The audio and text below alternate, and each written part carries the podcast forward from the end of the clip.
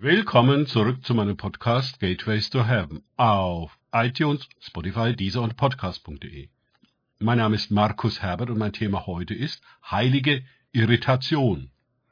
Weiter geht es in diesem Podcast mit Lukas 8, 33 bis 34 aus den Tagesgedanken meines Freundes Frank Krause.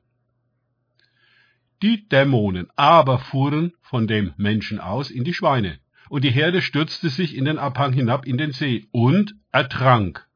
Als aber die Hüter sahen, was geschehen war, flohen sie und verkündeten es in der Stadt und auf dem Land.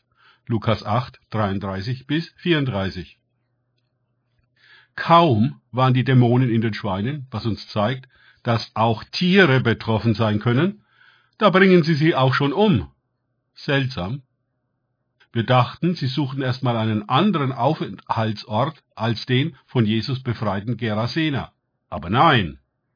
Jesus hatte sie nicht in den Abgrund, Abyss, geschickt, und doch stürzten die Schweine genau in diese Richtung den Hang hinab ins Wasser, also so weit runter, wie es physisch überhaupt möglich war, und kamen dort um.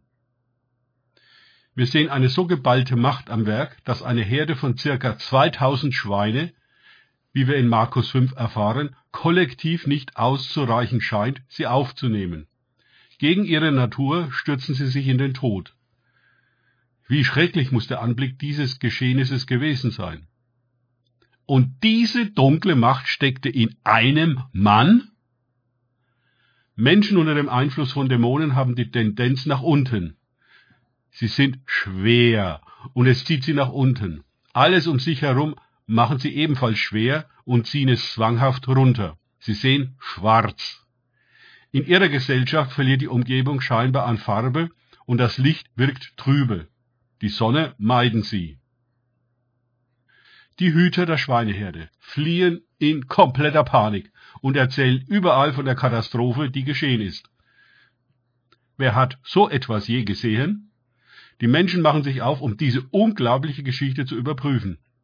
Bauernverband und Versicherung vorneweg. Kann man Jesus dafür haftbar machen? So einen Fall hat es noch nie gegeben. In der Zwischenzeit haben sich Jesus und die Jünger um den geretteten Mann gekümmert. Denn später lesen wir, dass er vernünftig und bekleidet zu den Füßen Jesus sitzt. Lukas 8,35. Das erschreckt die Leute dann genauso wie der Verlust der Schweine.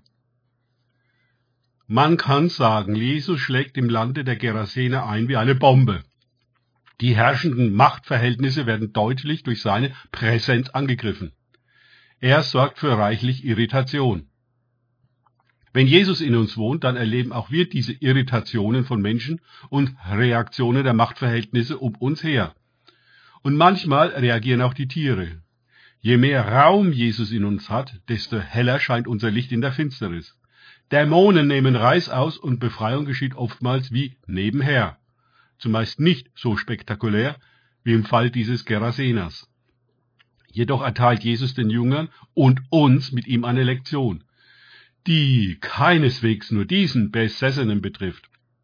Die vielen Dämonenaustreibungen im Dienst Jesu, die oft Hand in Hand mit der Heilung von Krankheiten gingen, zeigen uns eine allgemein verbreitete Präsenz dieser Wesen, die auf vielen Ebenen und auf vielfältige Weise parasitengleich an und in Menschen hängen, um deren Leben zu übernehmen, zu steuern oder wenigstens unauffällig zu bewohnen. Danke fürs Zuhören. Denkt bitte immer daran, kenne ich es oder kann ich es, im Sinne von erlebe ich es. Erst sich auf Gott und Begegnungen mit ihm einlassen, bringt wahres Leben und Freiheit von den Mächten der Finsternis. Gott segne euch und wir hören uns wieder.